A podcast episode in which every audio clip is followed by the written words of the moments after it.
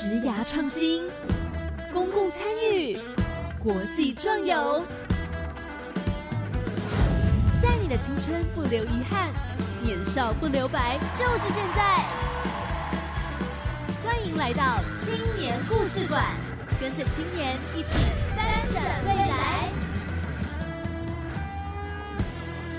Hello，大家晚安，欢迎来到青年故事馆，我是主持人凯琳。今天呢，我觉得这是一个很让我。兴奋，嗯，兴奋吗？的一个主题是关于职涯，关于未来规划，关于这一切的发展，就是你的人生。我之所以说我会觉得蛮兴奋，是因为今天刚好邀请到的来宾们有两位哦，一位是老师，一位是同学。然后呢，他们刚好跟我们一样，都是大众传播学系类型的，所以其实我自己以及我们制作人子云，我们两个人感触非常的深刻，就。举例我们大众传播好了，因为还蛮多是分成呃，就是讲广电嘛，广播电视电影。那我们自己是广播组的，其实还有很多同学是电视电影组。可是很多人在毕业后，其实都会问一个问题，就是我毕业后我要做广播吗？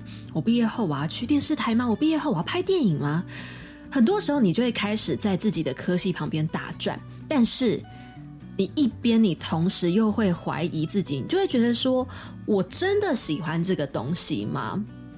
就很多人其实念了这些科系，并不一定是真的出自自己想要念。有些来自家庭压力，有些来自家庭背景，然后或者是有一些是刚好分数到了，哎，呃，刚好念到这个科系。很多人在高中的时候并不了解自己喜欢什么，所以趁着大学这一段时间一边摸索。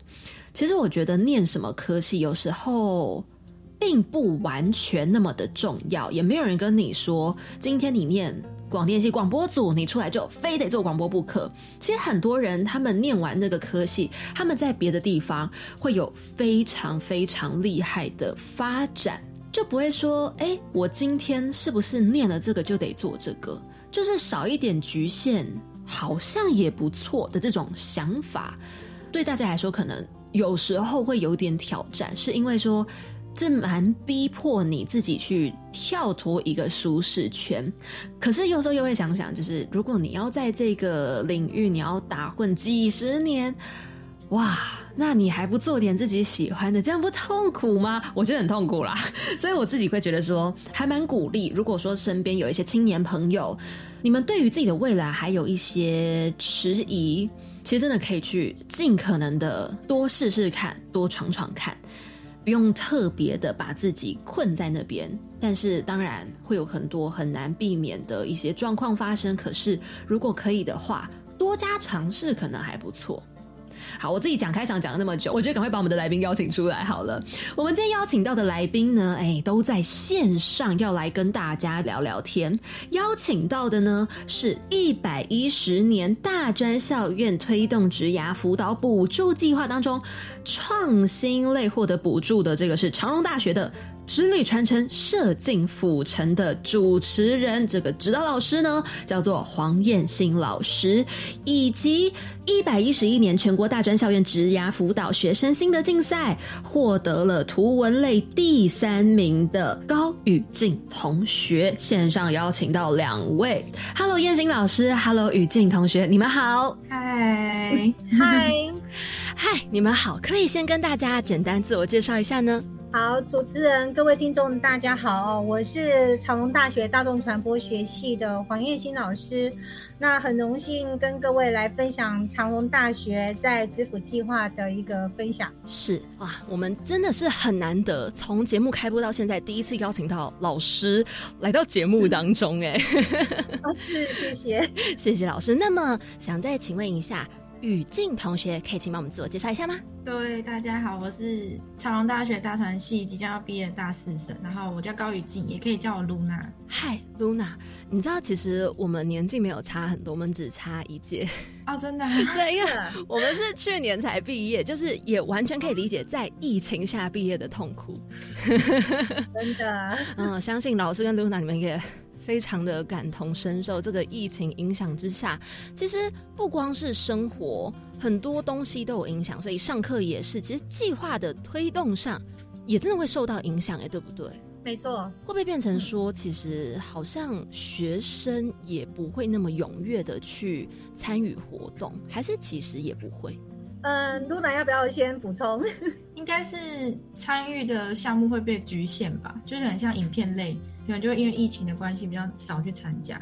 可是可能像我是图文类，其实影响就不大这样子。嗯哼，哦，所以主要是如果什么要出击呀、干嘛要会群聚的这种，可能就会受到蛮大的影响。对对对，哦，对。那我们在去年执行这个计划“子女传承射进浮城”这个计划的时候，还好我们是有先前规划。那在四月份的拍摄之后，五月份升级到呃三级，我们还好，影片上面都是已经有完成，只是。要补拍的画面就没办法了，得，这样哦。哎，那所以真的还蛮幸运，还好有在三级警戒之前都有先完成大部分的东西。是是哦，哎，那能不能请老师跟我们简单介绍一下您指导这个计划“直旅传承射进府城”的内容是什么呢？啊。是我呃，就是来跟各位分享一下我们的这个计划呢，子女传承设计辅成呢，是我们长隆大学大传系向教育部呃青年发展署来申请一百一十年度的大专生校院推动职业辅导补助计划的创新类。那那时候我们在做这个计划的一个申请的时候，最主要是我们的团队里面有一位同学呢。呃，他会 rap，然后，但是他把 rap 的音乐呢放在一些传统的一些影像里头，呃，冲撞出一些不一样的火花。那那时候我去提案的时候，呃，我也不预期计划会过啦。不过就是之后，呃，我们的执行成果展现出来了以后呢，呃，所有的评审委员对于我们的一个计划还有。呃，委员对于我们在做的子女传承的内容是放在台南的文创地方创生。嗯，那我们产出了呃四支影片，然后还有相关的一个计划书的一个部分。呃，这个部分我想在参与的一个过程当中，呃，同学收获也是非常多的。那最主要我们在呃推动这个目标的呃推动这个计划的一个呃整个目标里面有四个方向哦。第一个呢，我们最主要是运用了学校的相关的一个资源；第二个呢，我们呃运用了台南在地文化的呃延续传承。那蓝赛图园区是由台南市政府文化局呃所资助的。那我们也是，它也是老屋新建，就是。嗯，最主要是它以前是台南监狱的宿舍改建的，哦，是哦，对对，所以呃，委员们他们之后看我们去拍摄，就是台南文创呃南赛图文创园区，呃，它这个地方创生的一个部分，然后呃，我们就去拍摄了几个品牌。那第三个呃推动的一个方向是我们透过产官学合作。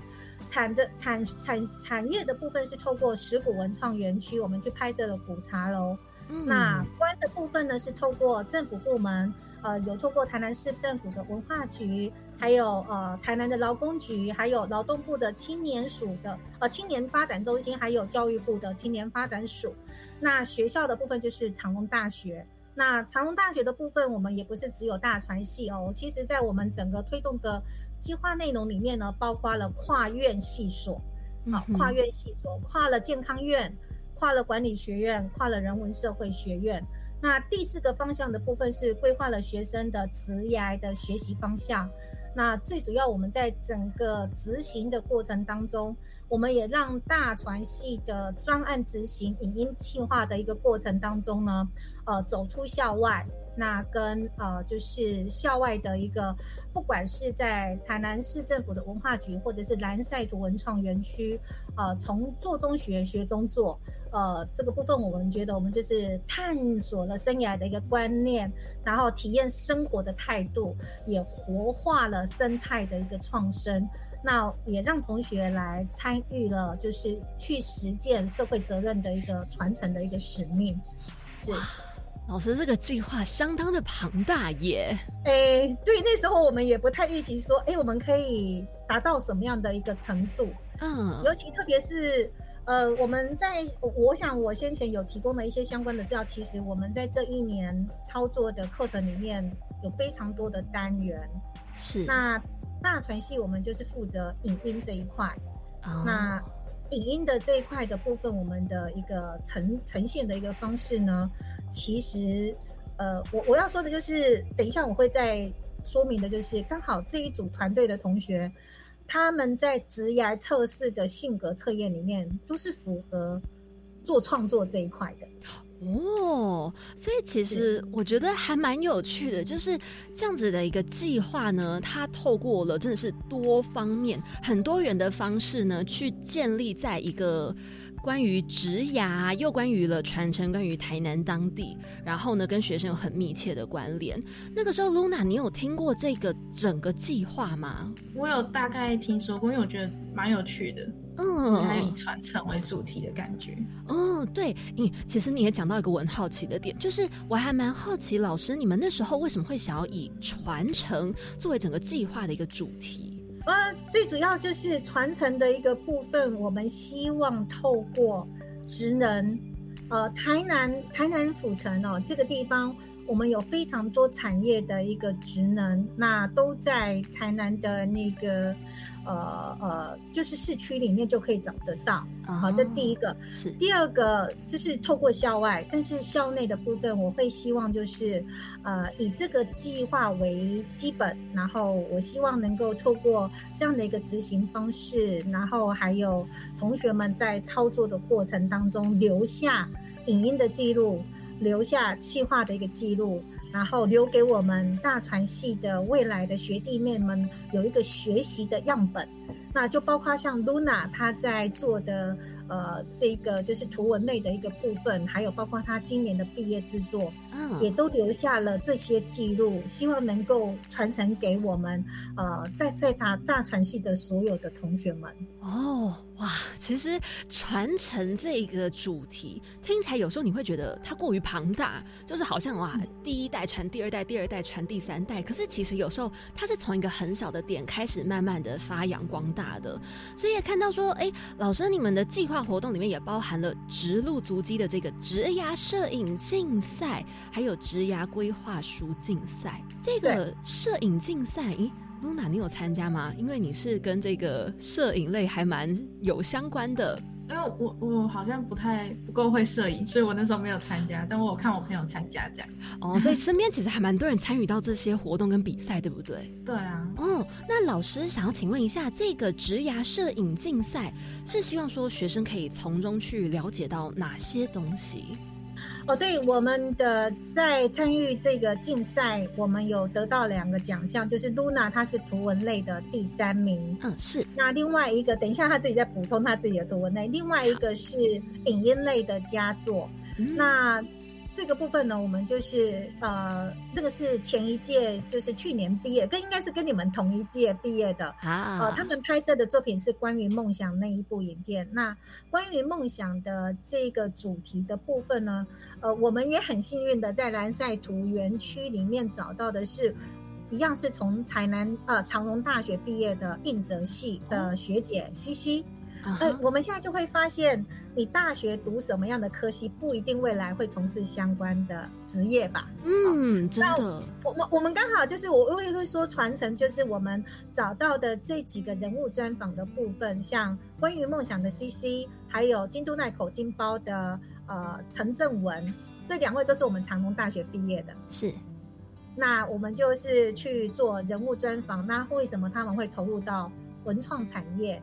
那为什么会去走创业这条路？那怎么样去去经营他们自己的品牌？那关于梦想这个品牌呢，是我当我在训练同学，让他们自己去，我没有指定他们要去拍蓝赛图我园区里面的哪一个品牌，他们都是自己找的，他们就自己票选说，关于梦想是呃年轻学子们最喜欢的店。哦，呃，你有如果你有在那个影片里面看到，就是它的那个 logo 是关于梦想，然后旁边的那个注音叫做“关你屁事”。呃，有有有，对对对，所以呃，关于梦想里面几家店的他们那些就是一些标签呐、其实呃还蛮受到就是呃年轻人的喜欢。然后另外还有他们家的呃镇店之宝，他们家的店猫啊，嗯妮妮也是大家都会去的，而且呃很多的就是呃它是从呃，这这些影音的一个记录上面，我们就是要去想象，就是说，他们从以前的攻读到有店家到品牌的经营这样子的整个历程，那怎么样子在文创的部分做地方创生？那这个部分是最主要是他们去。呃，衍生出来去采访的一个议题的部分，对哦，因为其实我大概在两三年前，我有去过台南那个蓝色文创园区。我其实第一次去的时候，我觉得很惊艳，是因为它整理的非常漂亮。对，嗯，然后也觉得说，哎。其实这样子的一个园区很让人觉得舒服，也觉得说当地有很多那种小店啊，都是很有趣、很可爱的。所以我觉得好像也蛮多同学，就是我们自己身边有蛮多同学，其实对创业也很有兴趣。那么这些同学们，那他们在拍完这些影片之后，他们有觉得说，哎，创业这件事其实好像真的很难呢。想要尝试的会去做，嗯。对，包括拍这部影片的陈冠佑，他现在目前也在台北工作，他也在剧组。嗯，但是在剧组的从事的过程当中，他也目前也有想要创业的一个想法，未来想要成立就是比如说器材或者是摄影这一块的一个工作室的创业的部分。哇，我们大传系呃呃想要创业的还不少哦，感觉大传系的同学们都是有一股勇敢的热情，对，哦，没错没错，嗯，而且很有勇气，对，因为我们其实自己也是大传系的，就是也真的还蛮有同感。那么对于这个职涯规划书竞赛，同样也是竞赛的这个类型，是不是就蛮不一样的？哦，对，职业规划书的这一块，就是呃，它比较偏重在从大呃，在大学的过程当中，呃，同学们怎么样子去规划他的整个未来的学习方向。那这个部分呢，我们呃校内也有举办职业规划书，那教育部这边也有举办，那我们也也有呃，就是同学们在校内，我也是我的 B 专组哦，廖怡君同学他就拿到。校内的第一名的部分，而且特别的是，他是从呃数位学程转系到大传系。哦，对，所以他就把他大一，他就把他大一大二到大三所有的一个呃职涯的一个规划的部分，他就做了一个统整。那到大四的时候做了毕业专题的一个制作，那在这样的一个学习的历程当中，他就把它整理成呃呃，就是比较有趣的一个呃历程的部分。那其实他在找工作的时候，都可以随时就拿出来。哦，哎，所以这个职涯规划书，它是包含了以前自己曾经拥有的经历，然后短期、中期、长期目标到未来的规划，这样子吗？呃，它其实还有包括他，比如说他选修的课程哦，那他的课程里面产出的作品，嗯，那这个产出的作品它是必须要过滤掉的哦，呃，所以这个部分呢，就是这个职业规划书，其实基本上来讲，呃，其实我在指导的过程当中，我会跟同学建议说，哎，你可能可以朝你可能未来想象你要找的工业呃工作类别去整理他这样的历程。那这样子，他就会更有方向去，呃，整理他整理他自己属于自己的职业规划书，但是又可以用在未来他在做履历自传的时候，又可以当做是参考作品。哦，我觉得这个很棒，是因为我有发现说，我们身边还蛮多同学，不管是同学、学长姐、学弟妹，很多人其实大学四年是非常茫然，一路茫然到毕业之后，还是不知道自己要做什么。因为他们觉得说，对于自己毕业这个科系好像有兴趣，好像又还好，所以其实我觉得，如果透过这样子一个职涯规划书，你慢慢去理清很多的事情的时候，其实这个帮助是很大的耶。对这个部分，Luna 她就是从。大一到大二到大三、大四，她她也都有非常有计划性的一个规划。我们也可以请 Luna 来分享一下，呃，她从影音到企划的一个部分，如何去规划她自己喜欢的一个影音创作。嗯，Luna，你那时候怎么规划的？嗯，我是大一进来的时候开始跟学长姐或者是同届的一起拍片，然后我就觉得拍片这件事情好像蛮有趣的，然后我就想要试试看做里面的其中一个职位做制片。嗯，然后我在。想说，既然我要做制片，我还是得理解其他职位在做什么。所以我的大二一整年我都是把所有职位都学一遍，所以我全部职位都有做过。然后我就觉得，哎，学校也有教我一些东西，那这样我想去看看外面的世界长怎样，所以我才在大二升大三的暑假，我就自己去台北实习，这样，然后。实习回来之后，发现真的是学到蛮多东西，可是我也发现我有欠缺的东西。像我想做制片的话，好像我的企划能力就太差，所以也是为什么我会选燕心老师，就是我想要跟燕心老师多学一点气化的东西。嗯，然后大三就继续累积，然后继续学，然后本来想说大三升大四可以去另外一间公司实习。可是因为疫情，然后被取消了。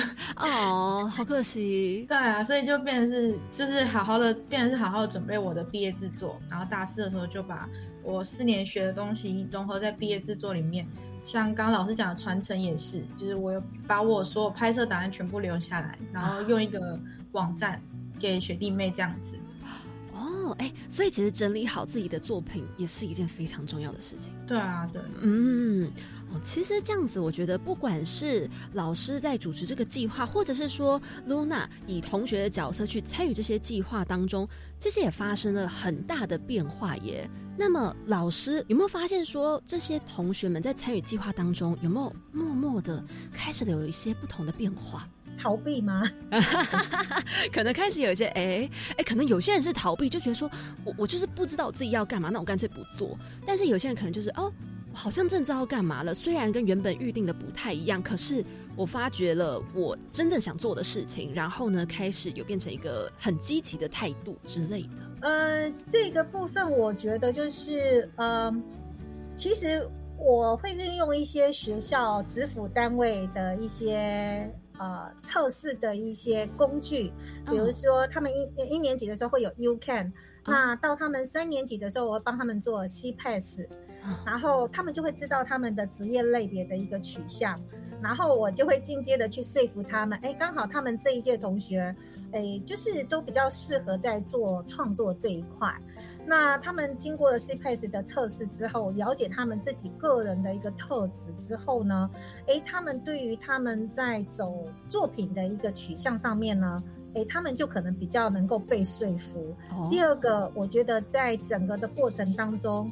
嗯，跟同学在一路上面的一个准备，然后还有执行跟完成成品的过程当中，我最我觉得最重要的就是我们就是会用时间管控，比如说，哎，你可能必须要在什么样的时间去完成你的作品，然后我们要做进一步的一个讨论跟修正。那这个就是我们，我也是在他们高年级三四年级的这个部分呢，去做了一些时程的规划。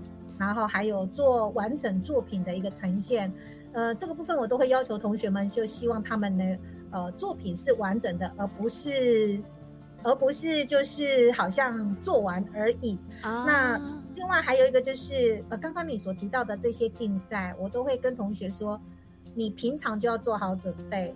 那你的作品可以随时投出去比赛，你的投出去比赛，你的作品呢是有经过呃就是设计的。那得不得奖，这个是其次，但是你有经过外部委员的审查，那你有被入选，如果你有得奖，那就是被肯定。嗯，所以这个部分我都会觉得，在大学，呃，你是未来的就业准备，你在被外面的委员对于你的作品，呃，有有得奖做肯定的话，这个是非常好的一个呃自我认同，这样子。所以我就是用这种方式。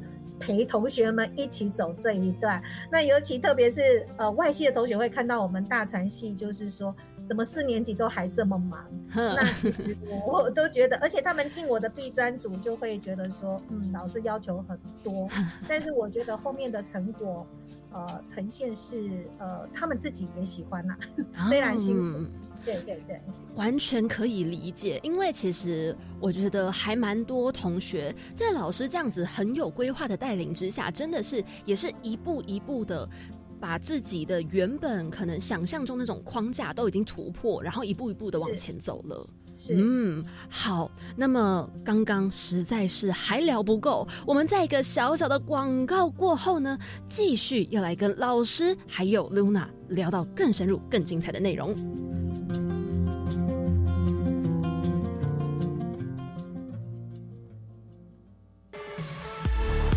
教育电台的听众朋友们，大家好，我是 DJ 罗小 Q，在每周日的晚上十一点到十二点钟收听教育广播电台电音新浪潮，一起来参加教育电台为你举办的电音 Party，由我小 Q 担任您的个人 DJ，为你带来一个小时绝无冷场的 DJ 秀。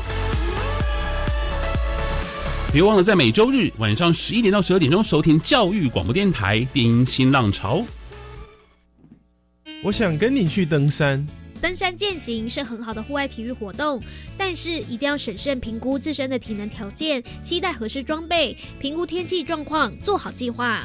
我现在就开始每天锻炼身体，做好准备。很好，安全是每位登山者自己的责任。不管高山或郊山，都应该跟有经验的领队或是聘请专业的向导随行上山，才能快乐出门，平安回家。以上广告是由教育部提供。警察先生，吸气球犯法吗？为什么要盘问我们呢？同学，这是毒贩常用手法，把笑气灌进气球，然后不留神就用了其他毒品。哈，太可怕了吧！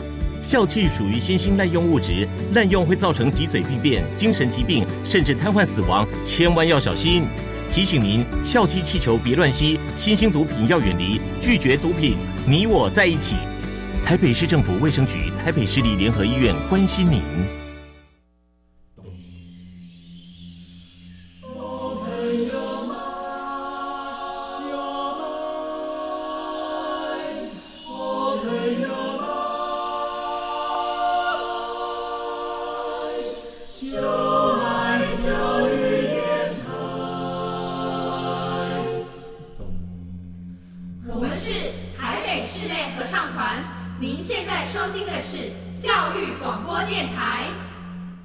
回到节目当中，我们今天邀请到的来宾呢是大专校院推动职涯辅导补助计划，这个长荣大学获得了创新类的计划补助的主持人黄燕新老师，以及呢参加这个全国大专校院职涯辅导学生心得竞赛获得了图文类第三名的雨静同学 Luna。这个作品叫做《孤单但很值得》，我觉得这样子的一个标题其实。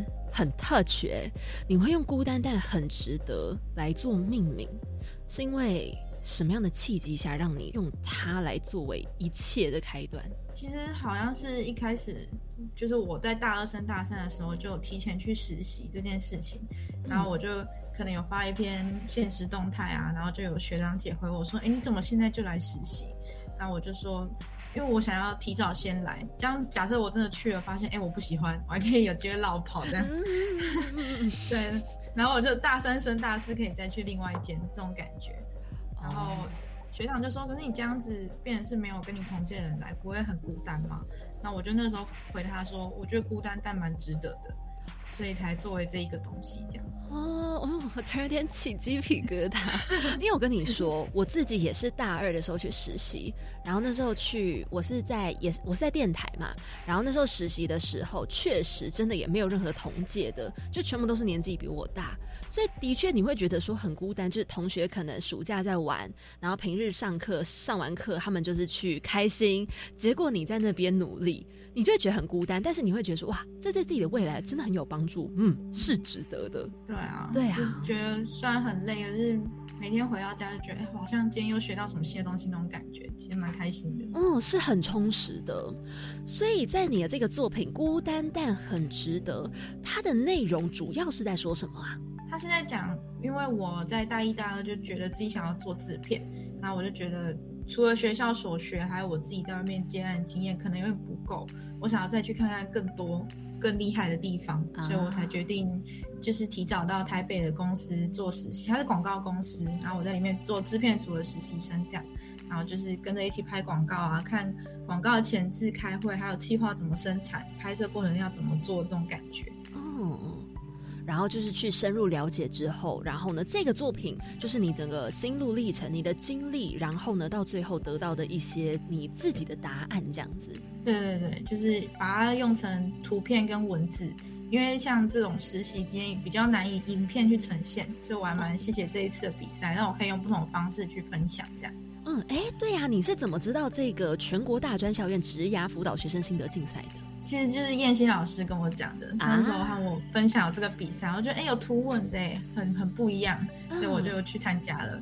哦，哇，老师这个推荐很棒哎，哦，不过最主要是因为那时候他们实习结束之后，我们学校会有一个媒体实习的一个成果报告。哦，那其实那时候于静就已经有完成了这个，呃，他必须要回来，就是在媒体实习这门课里面去做他的呃，就是成果的报告之外，还要做呃简报，口头的简报。啊所以他就是已经有现有的资料了。我就跟他说：“哎，你已经有这个资料了，那你就是把它再整理一下，然后再去投比赛。”那 Luna 她也非常的积极，她也不是说因为有现有的资料，她其实还是有在把它整理过。对，嗯，对，我觉得他是很认真，然后也对于自己的作品里面是非常认真对待的一个学生。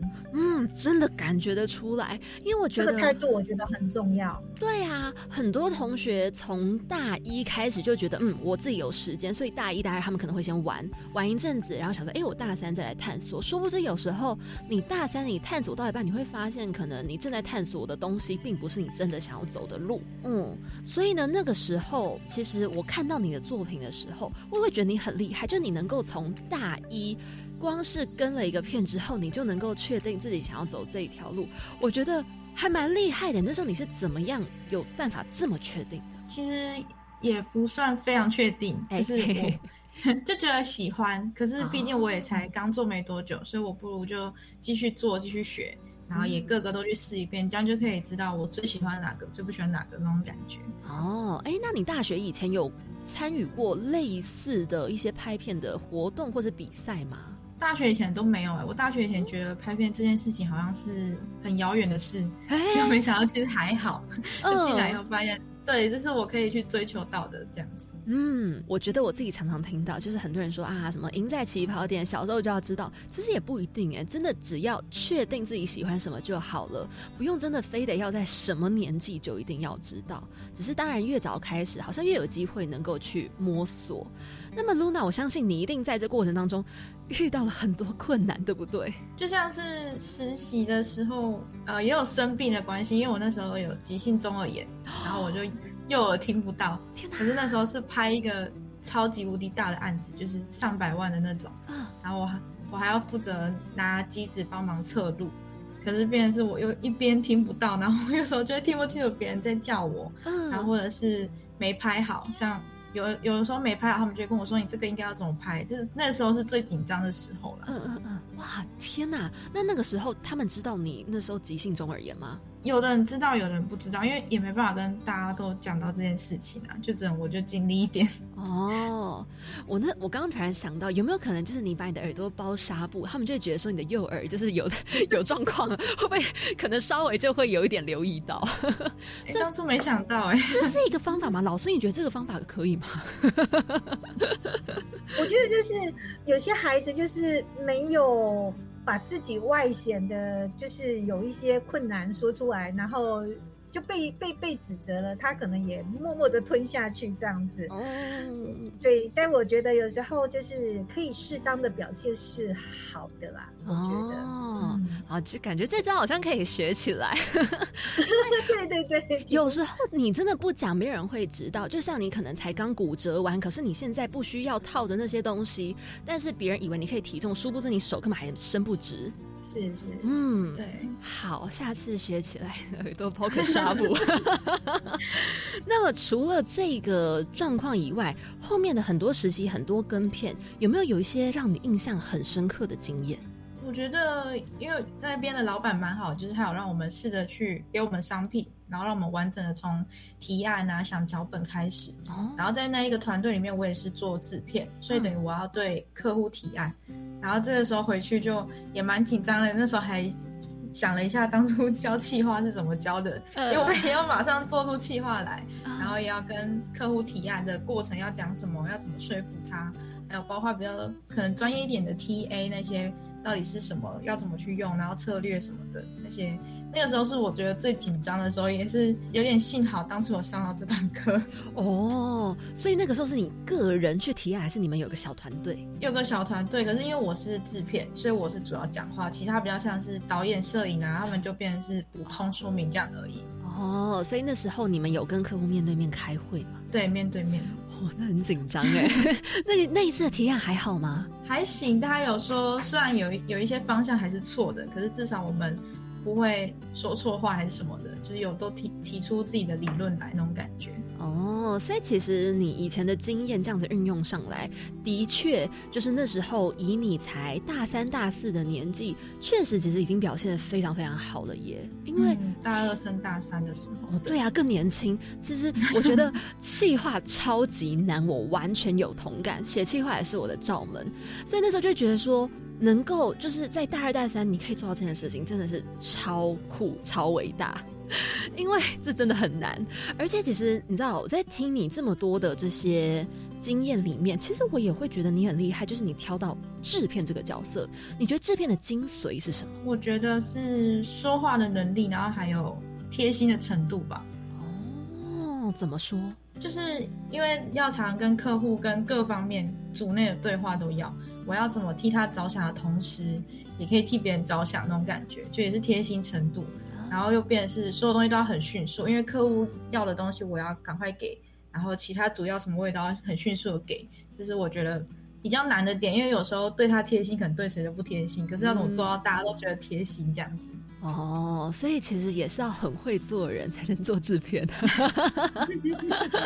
哎，那这样子的话，如果说以这种广告公司的广告拍摄案，跟实际上其他外面一些拍戏剧的剧组来说，是不是差异也蛮大的啊？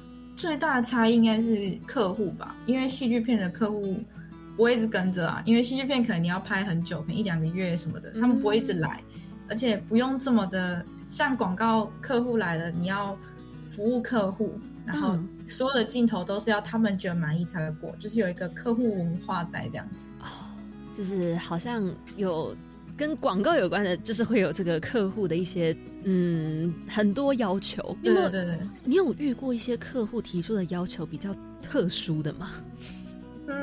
嗯，我有遇过一个是他可能来看了这个拍摄现场，前一天来看，然后来说，哎。我觉得这面墙颜色我不太喜欢呢，可不可以把它改成蓝色？然后就一整间房间，然后我们就当天就晚上留下来加班，全部现场自己油漆成蓝色这样。天哪！哇！然后场地又是因为要还给人家，所以拍完的当天晚上我们又把它漆回白色这样子。我天，还有这种的，是可以的吗？就是公司那边是允许你们这样粉刷墙壁？可以可以可以，有问过的，有问过哦。哇，这这真的还蛮临时又蛮挑战的耶！就是很多客户的需求，你永远不会想到说，天哪，竟然还有这种的。对啊，也没想过拍片还要漆油漆这样。对啊，我这是很特别的经验。那你觉得，在这个疫情的影响还有笼罩之下，有没有影响到你自己本身的职涯规划？最大影响应该就是大三、大四那个暑假，我原本要去另外一间，就是在更大间一点的广告公司实习。嗯，然后那时候已经都联络好，我也确定入选了。可是因为疫情太严重，他们就全部取消，然后就变成是我两个月突然会觉得，哎，我好像没事做了，然后就会很紧张这样子。哦，那你那两个月你在干嘛？后来就是有稍微接一点案子，可是因为疫情，案子也变很少。然后另外就是。还要把我的毕业制作开始准备，我就从那时候开始准备我的毕业制作，哦，就是写剧本那些这样。嗯嗯嗯嗯，所以后来就是在一阵焦虑之下，其实你还是找到了一些出路去做调整。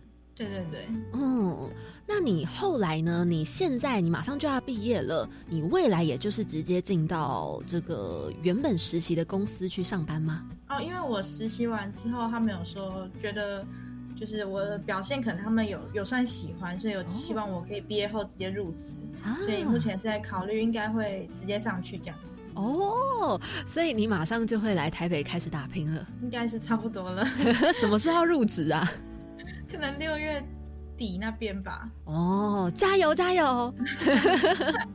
好，那这边我们想要来跟老师以及 Luna 聊聊，就是其实。你们可能都可以看到，不管是学弟妹、同学或者老师，有非常多的学生对于未来非常的迷茫。那么，通常就是你们会有什么样的建议？想先来问问看老师，如果您老师的角度，然后有学生来向您求助的时候，说：“老师，我对我未来实在是不知道该怎么办。”呢？老师，你会有一些什么样的做法来帮助他们吗？哦，对这个部分的话，呃，像我们学校有职涯呃校友中心的部分哦，那我也是职辅老师，那我们都会有。在职辅中心里面，我们会有排班，那会有像我们呃这些有考过 CPAS 或者是导师会去进行在职辅中心里面去做值班跟咨询的部分。是，那这个部分就是要看同学自己主不主动啦，然后来预约。那这个是学校提供的资源。那另外呢，呃，学校提供的一个部分还有导师的一个角色。这部分有时候就是同学跟导师之间的一个一个就是互动的一个呃关系是不是有够密切？那其实有时候同学就会来呃做一些询问。那我在职辅中心值班的时候，呃，就是曾经有过不是我们大传系的同学，比如说护理系哦，啊，那或者是资工系，嗯，呃，他们最常问我的一句话：老师，我毕业适合做什么样的工作？哦。啊，那你就是他，他我就知道他很没有方向，嗯，很没有方向。那因为像我们大传系的同学就会很具体的知道，要拍影音就拍影音，他不然就是去走公公广行销这一块的。但是至于其他的系所的同学，像国际系也有，我就说你们国际系不就是去找贸易公司吗？他说，可是我对那个没有兴趣，哎，嗯。然后另外还有一个护理系的，我也觉得很特别的是说。护理系的话，你不就是考过护理师就可以当护士吗？对啊，但是他就会跟我说，嗯，这是我爸妈帮我选择的志愿啊，但我想要有更多的可能性，嗯。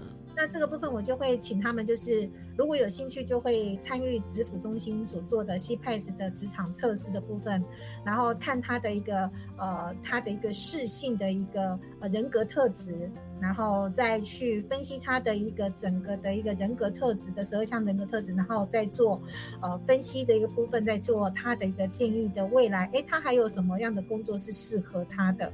那呃，这个部分就是跟他做一些咨询跟沟通的部分。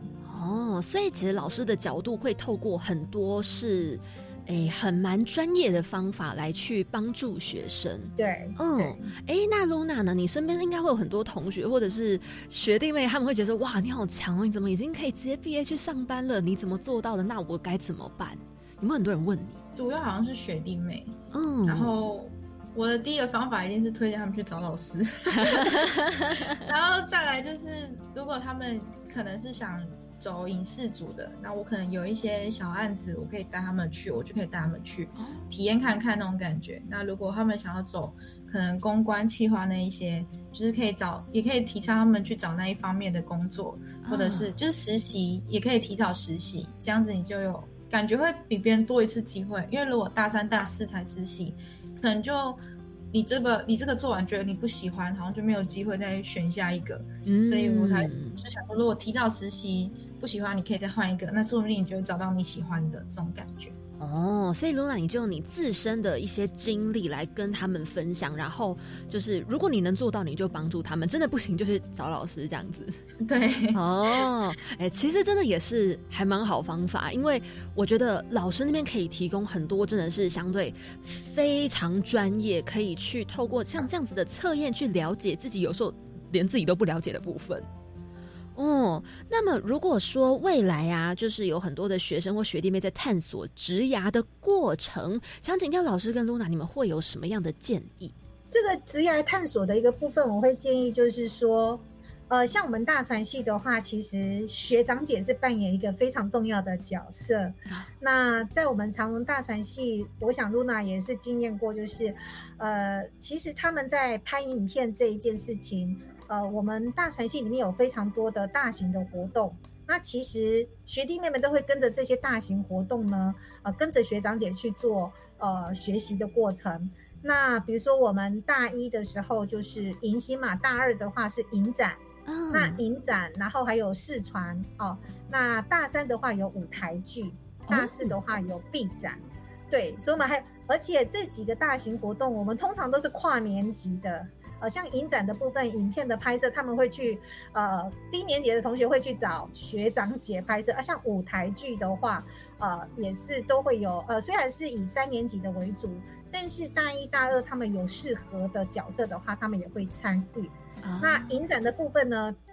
哎，学弟妹会去找学长姐拍摄啊，所以我我就觉得就是说，在长隆大船里面，虽然我们是在南部哦，基本上我会觉得就是在设备跟资源。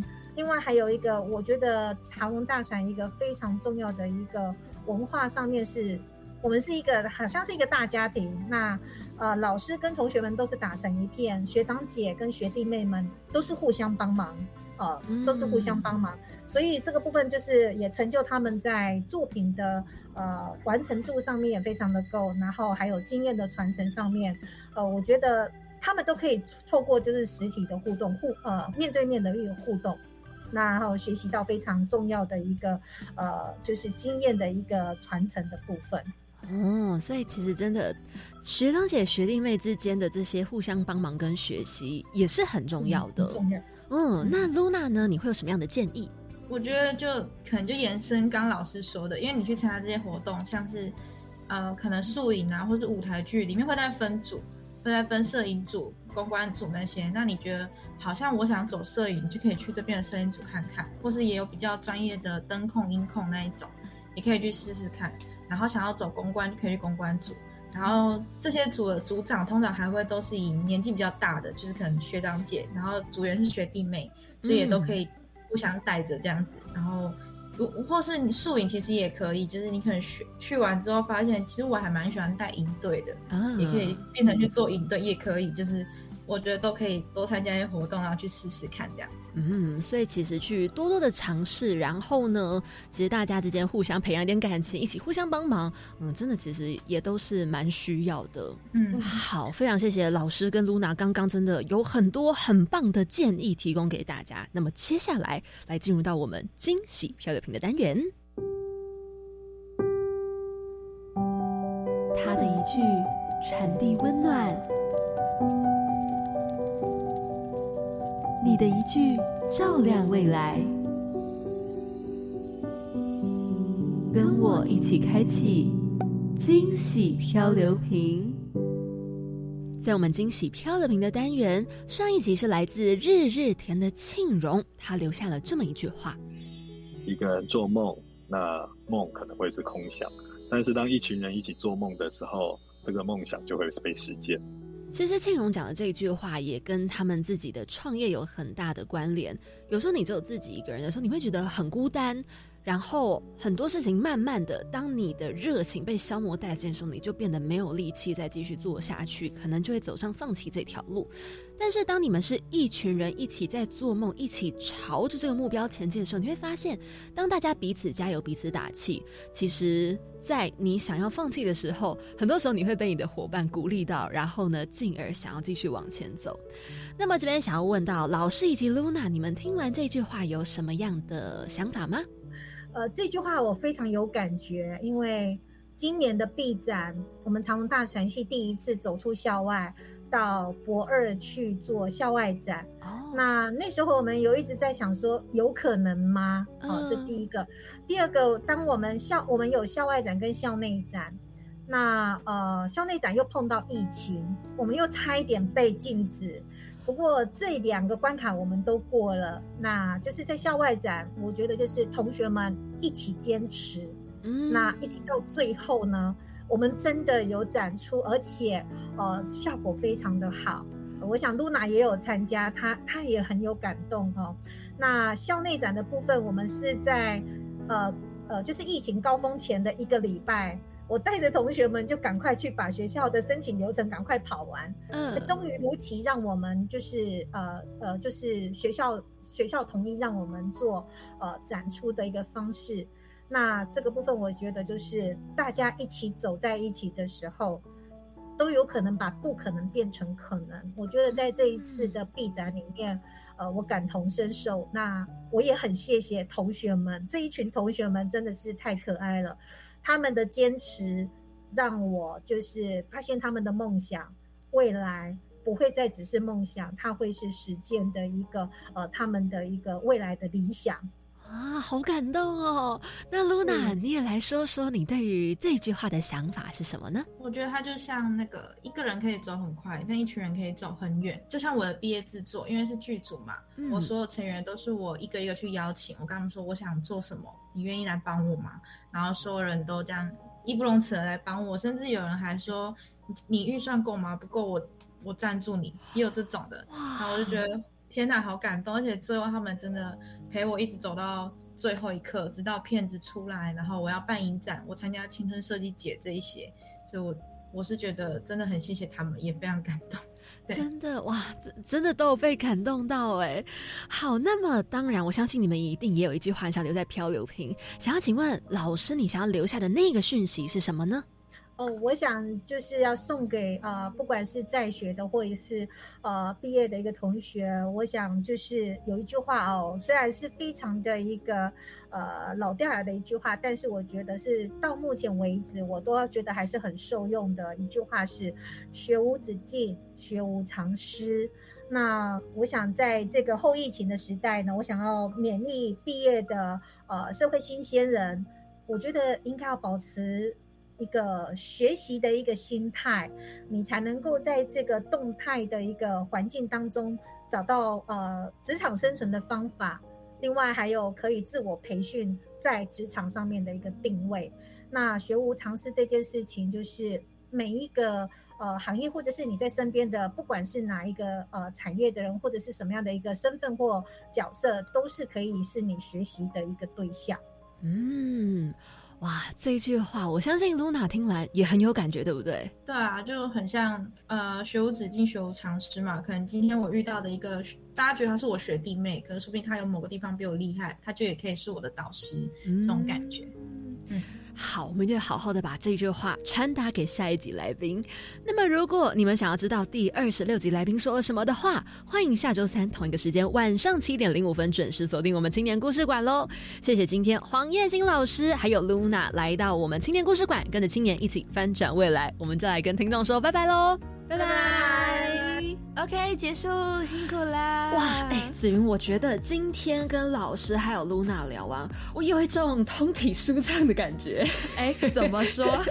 就是因为这个对我们来说刚好也非常的实用。就是我们是才刚毕业的这一届，嗯，身边就有好几个好朋友，到现在就是他们当完兵啊，还处在一个。不太知道自己到底该做什么的状态里。对啊，其实老师这样讲让我更大开眼界。我觉得传播的未来的路其实还有更多的方向可以走，就不只是我们自己觉得已经很多了。可是他这样讲完以后，我会觉得啊，其实大家不要设限自己。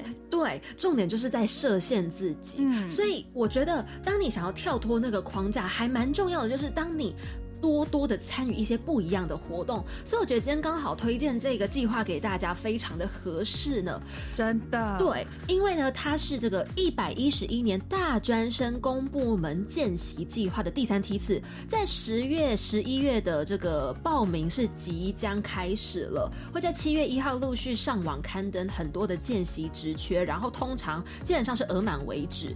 这个大专生公部门见习计划非常好，是你可以从态度理念到实务面的一些体验学习，去了解政府部门的运作、组织文化，还有公共政策的形成啊、制定啊、执行的过程，让很多青年在参与公共事务的时候，可以学习到这个政府的运作机制，也可以规划你未来的职涯发展。所以真的非常推荐大家可以关注，上网搜寻 Rich 职场体验网，都可以找到这个大专生公部门见习计划。那接下来呢，要跟大家分享。的是一百一十一年青年海外志工交流沙龙，那这个呢，邀请许多组去服务东南亚还有非洲的团队，来用实际的案例去探讨跟对话，来构思这个最有效解决的问题。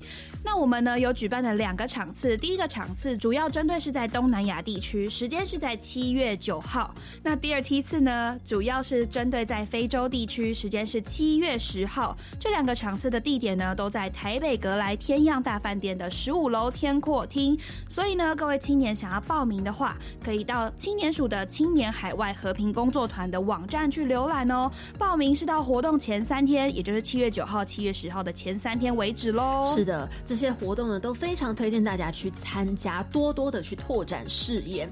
那么当然不要忘记了，准时每周三晚上锁定我们青年故事馆，来听到大家精彩的故事喽。我是凯琳，我是子云，那我们下周见，拜拜。